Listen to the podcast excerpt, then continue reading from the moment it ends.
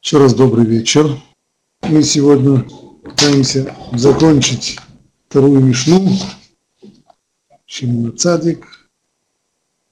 Шимона Цадик, который сказал, на трех основаниях, на трех столпах стоит мир. Шлуша дворим, аулам умед, на тура, валя вода, валя пасадим, на торе, на служение Богу и на милу пасадим. И мы все время стараемся понять, почему именно на этих трех столпах, а не на чем-нибудь другом. Много, много важных, важных вещей в Торе, почему именно эти три указаны здесь. Посмотрим еще кусочек из Майораля и затем стараемся его объяснить. Пишет Майораль так. Знай, что эти три вещи, знай, что эти три вещи, три опоры мира, Тора, служение и благодеяние, даны трем нашим працам.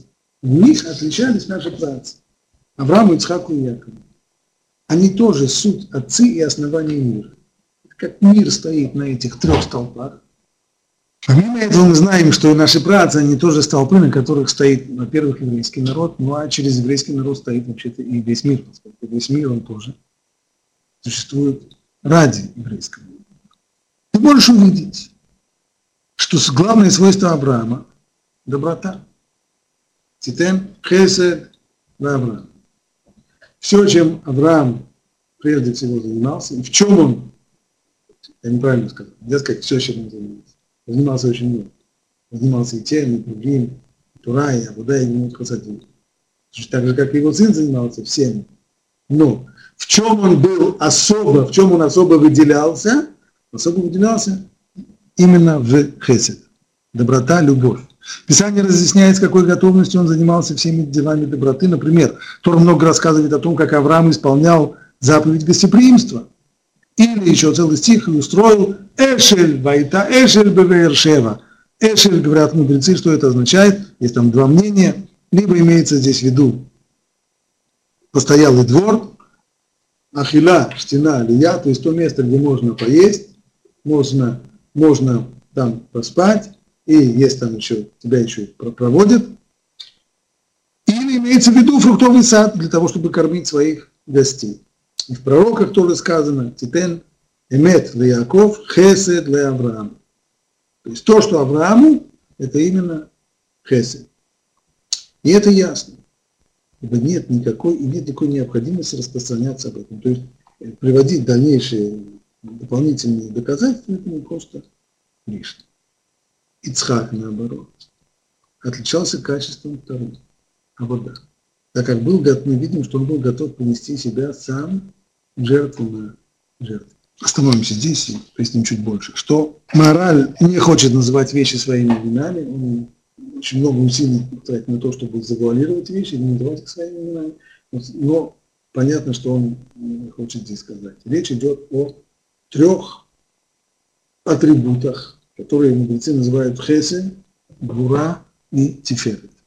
Это три атрибута, которые Всевышний проявляет в управлении миром, и им соответствуют три качества человеческой души. Ибо человек, то он создан по образу и подобию Божьему. Что означает образ и подобие Божьего? Есть качества, есть атрибуты, то есть качества, которые Всевышний проявляет при управлении миром. Они связаны в какую-то систему, они не просто сами по себе. Да. Есть определенная система. Если мы бы могли схематически нанести на лист бумаги эти качества в их связях, взаимосвязях, а потом посмотрели бы на человека, на его душевные качества, и, предположим, мы сумели бы их тоже схематически нанести на бумагу. А потом бы мы наложили эти две карты друг на друга, и мы увидели, что они совпадают. И это означает цели Малаким, то, что человек создан по образу и подобию Божьему, то есть те качества, которые Всевышний проявляет в управлении миром, теми же качествами наделен и человек. Только не забывать об одном серьезном должны. Различии, что если у человека это его внутренние душевные качества, то у Всевышнего это не внутренние качества, речь идет о его ангагот, о медот, сферот, это называют каббалисты, то есть о его качествах, которые он которые не существуют вне сотворенного мира, которые только проявляются в сотворенном мире. Он их, он их использует при управлении этим миром. Самое первое качество. Улам хесед и бане. Мир построился на хесед. То есть все начинается, самый первый шаг, это шаг навстречу, шаг раскрытия, шаг приближения, то, что называется хесед или еще любовь. Мир создан на хесед. То есть Всевышний, поскольку он абсолютно самодостаточный, ему ничего не нужно, стало быть, само творение было актом хесед, то есть делать что-то ради другого. Хесед означает неограниченное одарение добром, неограниченное ничем. Кому добро, какое добро, не важно, давать, давать, давать, давать, давать, давать. У человека параллельно медата хесед – это любовь. Любовь – это всегда движение от себя, выходя из своей собственной скорлупы, по направлению к другим. Если человек кого-то любит, то он старается к нему приблизиться, старается к нему подойти ближе, старается быть с ним близок, старается быть с ним рядом. Это хесед. И это очень действительно занимался Авраам. Он, в тот момент, когда он дошел своим умом до понимания того, что мир этот создан, что Всевышний создал мир, он понял, что он создал его, понял это эту формулу Улам Хесед и Бане, что мир построен на Хесед, на любви, на добре, и стараясь уподобляться Всевышнему в своем поведении, так выстраивает свою жизнь, заботится о других людях, думает не, не о себе, а о других все время. Такова вся его жизнь. Ицхак, он ему совершенно противоположен. Говорит здесь мораль, главное его качество – это служение, авода. И авода мы уже говорили, в чем смысл этого понятия Авода, в чем смысл служения? Смысл служения как, как раб, то есть тот, которого у меня своего ничего нет. Все, что у меня есть, оно принадлежит хозяину. И я целиком принадлежу хозяину. Своего собственного существования нет. Поэтому не случайно самый пик, до которого доходит Цхак, это, это самопожертвование. Самый-самый крайний, самый крайний форм. То есть полностью зачеркнуть свое существование. Отсюда и понимание вода. Когда мы приносим жертву животное, смысл этого снова символический, то есть животное теряет свое собственное существование вне связи с Богом и обретает новую, новую свою жизнь в Боге. Молитва, тоже мы объясняли это на прошлом уроке. Смысл молитвы именно в том, чтобы человек стал лицом к лицу Богом и почувствовал, что у него ничего своего собственного нет. Поэтому, поэтому мы и начинаем со всех просьб. Из, из 19 брахот, из них 12 посвящены просьбе. Просьбы, просьбы, просьбы, просьбы о наших, о наших ответственных нуждах, что нам нужно. 13 Все это для того, чтобы в себе укрепить это сознание, что все, все, что мне нужно, все, все, что у меня есть, оно все мое, все, все принадлежит Всевышнему. Стать напротив Всевышнего лицом к лицу.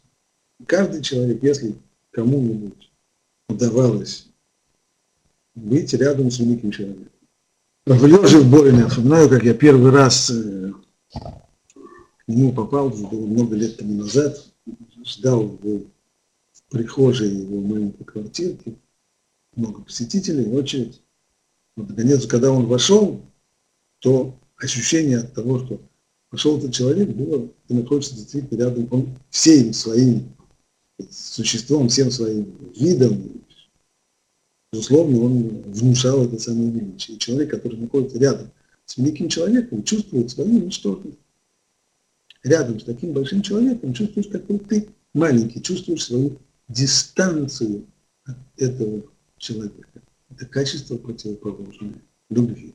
Любовь – это стремление приближения к человеку, желание стереть все и всяческие грани. Здесь проявляется другое качество. Это гвура. Гвура, ее у человека, у человека в качествах души человека это страх. Что означает страх? Страх, прежде всего, понимание своей дистанции. Как находясь рядом с великим человеком, чувствуешь дистанцию, насколько он большой, насколько, насколько я рядом с ним маленький и ничтожный человек. Соответственно, человек, который понимает свою позицию перед Всевышним, его величие и мое ничтожество, и тот при его величии требует меня к ответу, то я понимаю свою ответственность за каждый свой шаг. Это тоже, безусловно, внушает мне страх. Что делает страх? Страх прежде всего сковывает. Человек, который ведом любовью, так, он прежде всего старается делать для других.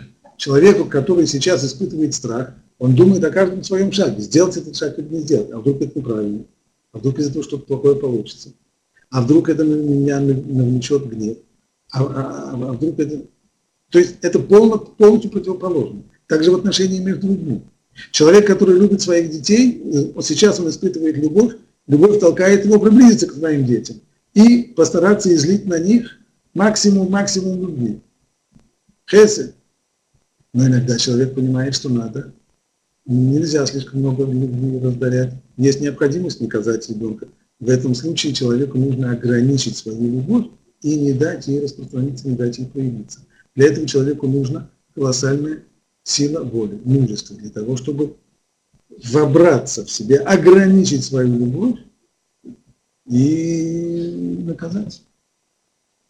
Это совершенно другое. Это качество именно вот этого гвура, мужество и сила необходимая, сила воли и мужество необходимые для самоограничения. Оно же, другое его проявление, это страх, когда человек вбирается в себя, чувствуя диста, чувствуя дистанцию, в качествах управления, в атрибутах управления Всевышним, это означает вот что. Что если Хесед говорит, что надо одарять творение благом, без расчета, то Гвура, она в понимании управления миром получает еще одно новое название, а именно Дин. Дин, правосудие, происходит, как Агро это слово «дай», «хватит», что означает «заслужил» – получаешь, не заслужил – не получаешь. Это снова ограничение блага, ограничение любви, для которого должна быть гвура. Это то, что отличает Ицхака. И его, если Авраам постоянно на людях, если Авраам постоянно занимается с людьми, постоянно Ицхак живет своей жизнью, он, он не на людях. Только в конце в конце, уже после этого он начинает снова рыть колодцы, и снова начинает заниматься э, распространением веры, но поначалу он ничем не занимается. Жизнь такого человека, у которого главное качество – это гура, это жизнь внутренняя. В отличие от человека, у которого главное его ведущее качество хесед, он живет все время от себя наружу, от себя к людям. Этот человек, как Ицхак, он живет внутренней жизни. Более того, понимание своей ответственности перед Богом за каждый свой шаг, за каждое свое слово, за все, что ты, за все, что ты имеешь, и все, что ты говоришь, и все, что ты делаешь, оно приводит человека к необходимости бороться с самим собой. Если человек, как Авраам, он находится в мире с самим собой, то человек, как Ицхак, он в постоянной борьбе с самим собой. Понятно, что для борьбы с самим собой нужна гура. Нужна очень большая сила воли, чтобы заставлять себя, чтобы ограничивать себя, чтобы не дать себе делать все, что, что, что сейчас захочет. Поэтому из всего этого и складывается. Мы видим, что об Аврааме много рассказов в Торе.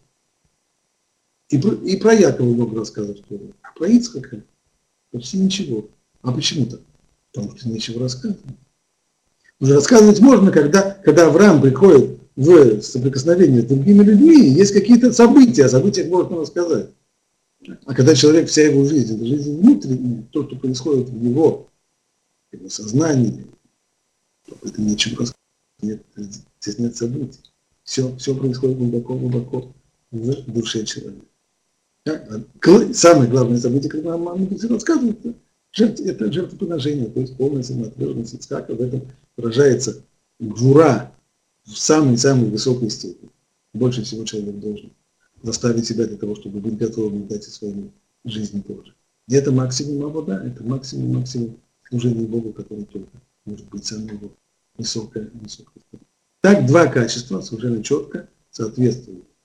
Хесед соответствует то, что, то, что сказано.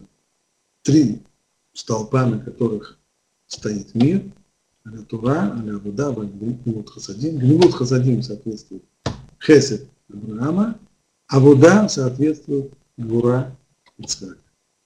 Настолько они разные люди, Авраам и Ицхак. Очень странно, как один является отцом другого. Говорят наши мудрецы. В начале Парашат Толдот. Эле Толдот Ицхак. Вот родословный Ицхака. Авраам увидит Ицхак. Авраам породил Ицхака. Спрашивает Раша, зачем нужно было Ицхаку? Авраам породил Ицхака, если минуту назад сказано, вот родословный Ицхака. Ицхак, это Толдот Ицхак бен Авраам. Так, вот родословный Ицхака, сына Авраама. Какая? Авраам породил Ицхака. Ясно, что Авраам породил Ицхака. Ответ сейчас. Вовсе не ясно, что Авраам породил Ицхака. То есть, настолько они были разные, настолько качество главное, которое руководило жизнью Ицхака, Гвура, Дин, настолько оно отличается от того, как жил Авраам, что трудно было себе представить, что он сын своего отца. Поэтому, говорит Раши, Всевышний постарался, чтобы, по крайней мере, внешне он был, напоминал. Внешне одни, они были на одно лицо. Но внутренне абсолютно разные люди. Совершенно разные. Как же может быть так, что Авраам действительно породил Ицхака? Как это Авраам может порождать Ицхака? На уровне Анага, на уровне управления миром Всевышнего, здесь как раз все ясно. Поэтому очень-очень подробно подключил дат вновь, достоился изучить этот вопрос досконально. Амнамхаля объясняет, что на самом деле хесед, на самое, самое высшее проявление любви, э, оно и порождает дин. Поясни. Всевышний задает мир для того, чтобы ему от мира ничего не нужно. Главный мотив здесь – это именно давать. Но самая высшая стадия развития хесед она говорит следующую вещь, что тот, кто живет, получая хесед, у него своего, своей основы для существования нет. Мудрецы говорят, что бедняк подобен мертвым, потому что он живет на милых других. Сегодня у них есть милость, а завтра не будет. Нельзя же прийти к Батому и сказать, в прошлом году ты мне дал столько-то денег, ты обязан мне давать и в этом году тоже. Я тебе ничего не обязан. Давал тебе, слава Богу. Скажи спасибо. А сейчас что? Сейчас? Нет. Нет желания. Или еще что-то. Нет своей, мир, который существует только на Хесед, это мир, который неустойчив. А мы-то ищем Аль-Шлуша Дворим Аулам Умед. Мир должен стоять, он должен быть устойчив. Он не может устоять на одной ноге на Хесед. Него неустойчивое состояние. Поэтому Хесед в самом лучшем, в самом высшем в своем проявлении порождает Дин. Что такое Дин? Это уже правосудие. То есть, чтобы получающий мог сказать, Магели, мне это полагается. Когда это быть? Вот если, например, как, как Рамбам говорит, что высшая, высшая форма проявления гнут хасадин в цдаке – это не дать человеку подачку, а дать ему возможность заработать. Почему это самое высшее? Потому что тогда я плачу ему не потому, что я такой от милости своим, потому что я такой хороший, а потому что он на меня работал, я в этот момент отдался, ему платить. Все, все дни, он может сказать, мне полагается, а, извини, у меня нет, у меня нет, в суд пойдем, я на тебя в суд подал, и суд тебя обяжет, обяжет платить, здесь, здесь вообще разговора-то нет. Значит, самая лучшая форма проявления хесед – это поставить себя в такие условия, в которых ты будешь обязан. То есть хесед порождает дин. Это значит, если хесед – это ничем не ограниченное дарование, это значит, если хесед – это отделение благом ничем не ограниченное, то оно в своей высшей стадии порождает дин. То есть благо будет получать только тот, кто заслужил, а не заслужил, не будет получать. Тем самым тот, кто получает, он получает заслуженное. Это совсем другое. Таким образом, Авраам порождает Ицхака. То самое, та самая меда, та хесед, она является как бы отцом и матерью для Медат Адин. Ну, и все уже вроде хорошо. Нет, еще не хорошо. Почему? Потому что каждый из этих медот тянет в свою сторону, и в результате получается, и все получается плохо. Если у нас есть действительно неудержимое э, дарение, неудержимая любовь, это вещь, которая ведет, э, она, ведет к крайности и ведет снова к несуществованию. Представьте себе человека, возьмем это просто простые бытовые предметы. Слишком любвеобильный человек. Кончается это все, понятно, плохо. Такая, так, такая, такая неограниченная любвеобильность. Есть люди, которые на своей любвеобильности устраивают, заводят романы с тем, с кем уж никак нельзя. Есть люди, которые ради того, чтобы делать хесед и помогать бедным и несчастным, они одалживают деньги у других людей, а потом им нечем возвращать. Есть люди, которые, я знаком с такой семьей, там человек был, большой Баль Хесед, колоссальный, он полностью разрушил свою семью. В доме его жизни никакой не было, жена от него сбежала, искалеченной жизнью, дети, дети у него тоже выросли совершенно беспризорными, невероятных абсолютных родов. Все это было из-за того, что он хотел делать хесед максимум а в результате полностью разрушил свою собственную семью.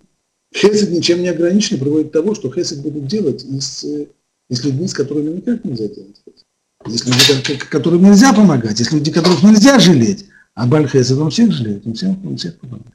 Поэтому Хесед не ограничен, он плох. Давать, давать, давать без границы. Кроме, кроме того, я уж не говорю, а сам уже в глубине этого, представьте себе, что вы попали, скажем, к очень э, любвеобильному такому хозяину который хочет вам, вы у него в гостях. Так, начинается, как это назывался, Демьянова уха. Так? Возьми еще и возьми еще, и он выливает на вас это благо, конечном итоге может просто утопить вас в этом благе. Есть еще одно явление, то же самое, то, что называется идиши мама, да, еврейская мама. Она так любит своих детей, что она своей любовью способна просто утопить этих самых людей, раздавить и размазать. Тогда что? Другая сторона, гвура, она тоже опасна. Гвура – это ограничение. Не дам. Почему? Тебе не полагает. Что, я с голоду помогу? Помираешь, где? Не полагается? Не полагается. Человек закрывается в себе. Значит, с точки зрения управления миром Всевышнего. А что будет, если бы действительно того не заслужит? Ну что, как, как говорит Раши, Ра, Шакуджбоху хотел построить мир на Медат один, да, на правосудии, Раши на улам не ткаем, нет возможности просуществовать так. Хорошо, если мы сегодня мы заслужили свой кусок хлеба, а завтра? А завтра не заслужим. Что там, помирать зубы на пол? Бамидад один, да, зубы на пол. Назывался грудью, представьте, если по справедливости, значит по справедливости. Ни одно из этих качеств, опять же, на двух ногах миру стоять не может. Каждый из них будет тянуть в свою сторону. Да? И так миру конец, и так миру конец мир либо Медата Хесед потопит мир тем самым безудержном благе, да, что называется браха ад блидай, либо Медат один, она не потопит мир в благе, она просто уморит мир в голоду. Не так, не так, мир не существует. Амад вышиты, потом Медата Рахами. Есть третье качество, которое все балансирует. Это качество, если первые два хесед, хесед и гура, третье качество называется тиферет, великолепие, или как Мальвин объясняет это слово. Оно же титен э, хесед для Авраам, титен эмет для Яков хесед для Авраам. В качестве человека это нет. У них нет. Каждый из них, каждый из них балансировался. Не будем забывать, что Авраам Авину получил испытание, чем когда но как меда, как качество, каждый в своей жизни должен был пройти через испытания, которые ограничивали его основное качество. Но с точки зрения мы ищем устойчивости мира, то проблема осталась. Вот третье качество – это эмет. И эмет – это то, то, что соответствует Торе. Что оно означает? Что такое эмет? Или рахамин? С одной стороны, это не отказ от правосудия и справедливости. А с другой стороны, здесь есть, здесь есть понимание, что эмет по своей истина по своим критериям истины, она будет указывать, когда открыть кран и когда давать хесед, а когда закрыть кран и когда ограничить. Сейчас даю, а сейчас не даю. В этом случае нужно пожалеть, а в этом случае не нужно пожалеть. В этом случае нужно облагодетельствовать, а в этом случае не нужно облагодетельствовать. И все здесь, в Эмет, Истина – это вещь такая, она не приблизительная. И сама истина, она только, это как, это объясняет, что это как раз швиля зава, это золотая середина между двумя крайностями. А эта золотая середина, от нее отход влево или вправо на миллиметр не может быть. Она только, это кав, это только, это, это, это, это, это только одна прямая. Вот, вот она, вот он, кавай, вот истина она такая. А если это истина и еще 20 копеек, это уже не истина. А если это истина без э, до 20 копеек меньше, это уже не истина. Уже совсем другое. То есть истина это именно то, что объединяет, это та самая третья, та самая третья середина, которая и объединяет две вот такие вот крайности, каждая из которых идет в небытие. Вот это качество качество Якова. Посмотрим дальше, что говорит, как заканчивает здесь Мара. Ицхак отличался качеством служения, так как был готов принести себя сам в жертву на жертвенник. Мидраж говорит, что в тот день, когда Авраам возложил Ицхака на жертвенник, Бог установил постоянное жертвоприношение двух ягнят. Одного утром, другого около полудня. То есть это основа всей, всей Авудата Курбанот. Почему? Потому что когда евреи приносят постоянную жертву на жертвенник и читают стих с северной стороны напротив Бога, Бог вспоминает жертвоприношение Ицкака, сына Авраама. Я призываю свидетелей небеса и земли, когда кто бы то ни был, будь то еврей или не еврей, женщина, раб или рабыня, произносит этот стих какой? С северной стороны перед Богом да, о зарезании жертвоприношения. Я вспоминаю жертвоприношение Ицхака. Таким образом, служение Богу было установлено из-за жертвоприношения Ицхака из-за того, что он был готов принести себя в жертву Богу. Поэтому служение – это качество Ицхака, так как именно он принес себя в жертву. Кстати, этим объясняется еще одна вещь. Не забываем, что жертвоприношение Ицхака названо испытанием кому? Аврааму. А Ицхаку? Ицхаку это не испытание. Почему? Потому что это его, это его природа. Для Ицхака, для, для Авраама это было требование сделать что-то, что совершенно противоположно всей его сути, всей его жизни. Теперь можно понять тайный смысл того, что требование резать жертву всесожжения именно с северной стороны жертвенника записано в книге Вайкра, только во втором отрывке, говорящем о жертве из мелкого скота. То, что жертва из крупного скота, о которой речь идет в первом отрывке, тоже должна быть зарезана непременно с северной стороны. Есть как коровы, которых приносят жертва, а есть еще и овцы, ягнята.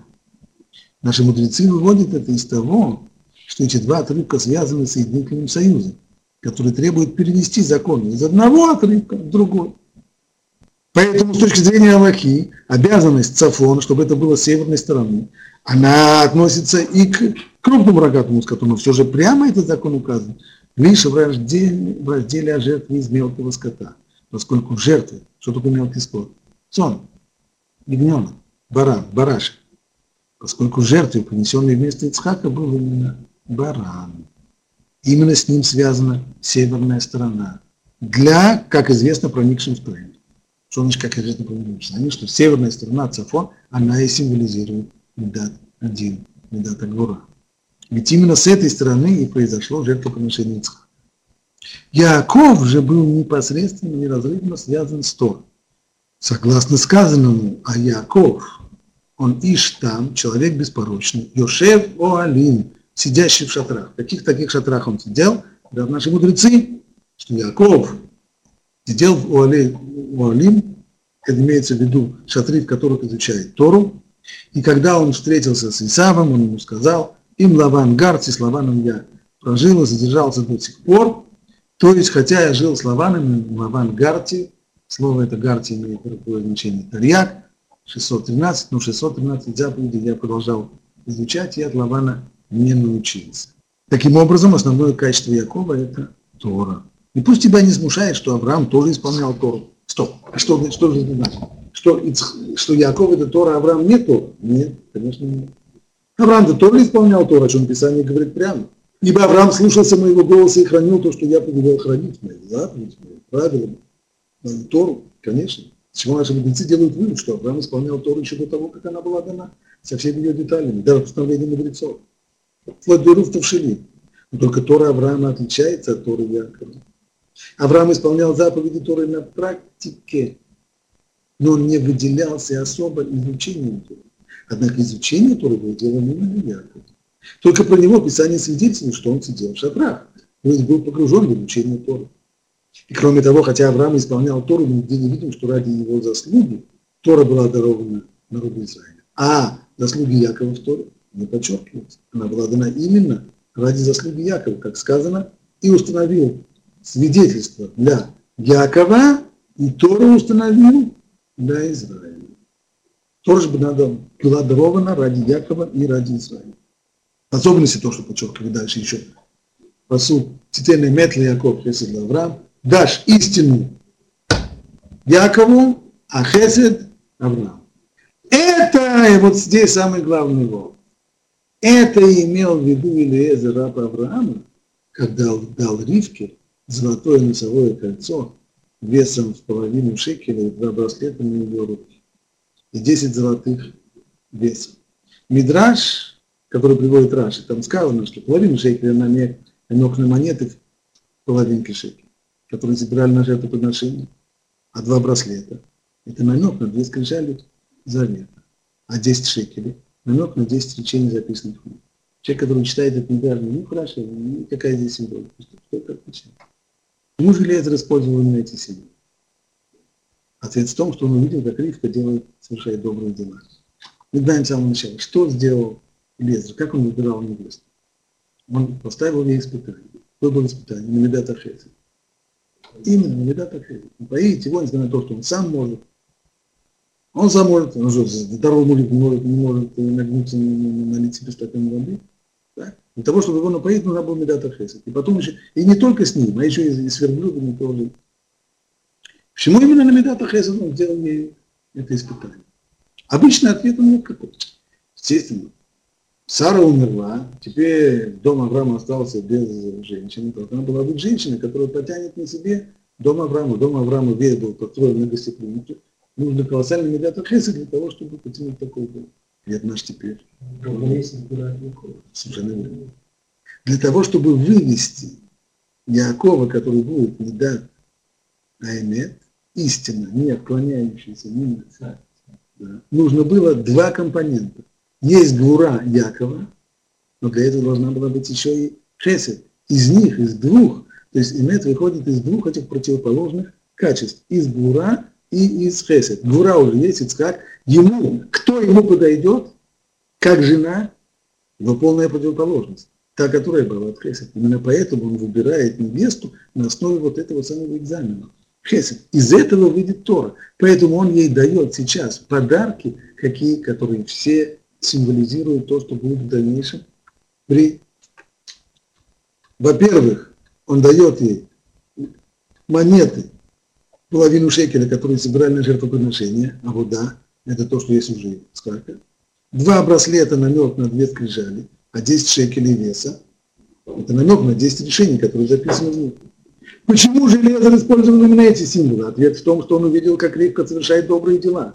Он ведь хотел знать именно это ее качество. Когда попросил у Бога, я скажу, склони, пожалуйста, свой кувшин, я напьюсь. Она скажет, пей, ты твоих верблюдов я напою. Пусть это и будет та девушка, которую ты предназначил своему рабу Ицхаку, именно Ицхаку. И в ней я узнаю, что ты сделал добро моему господину. Раша объясняет там. Которую ты предназначил, что это значит. Рауяй то есть она подойдет ему, так как совершает добрые дела и достойно войти в дом Авраама. Я решил показать ей, что поскольку она обладает одной из трех основ мира, то есть добротой, хесед, она достойна Ицхака, который ее полностью, полная противоположность, это Гура, обладающего второй основой служения, и достойно произвести таким образом, от них двоих произойдет на свет Яков, обладающий третьей основой мира, Торы, истиной. Ведь один столб мира притягивает к себе другой. Они связаны друг с другом самой своей общей природой столпов мира. То есть они противоположности, и как противоположности они притягиваются. И тогда из них уже этих двух противоположностей выйдет третий столб, который уравновешен. На трех столпах мир может стоять, на двух он стоять не может. Так же произошло и с самим Авраамом. В заслугу того, что он обладал одной из основ мира, добротой, от него произошел Ицхак, Авраам порождает Ицхака, Хесед порождает Гура, от них вместе двух выходит мир, у которого была вторая основа, их Яков стал третьей основой. Вот такой вот комментарий морали.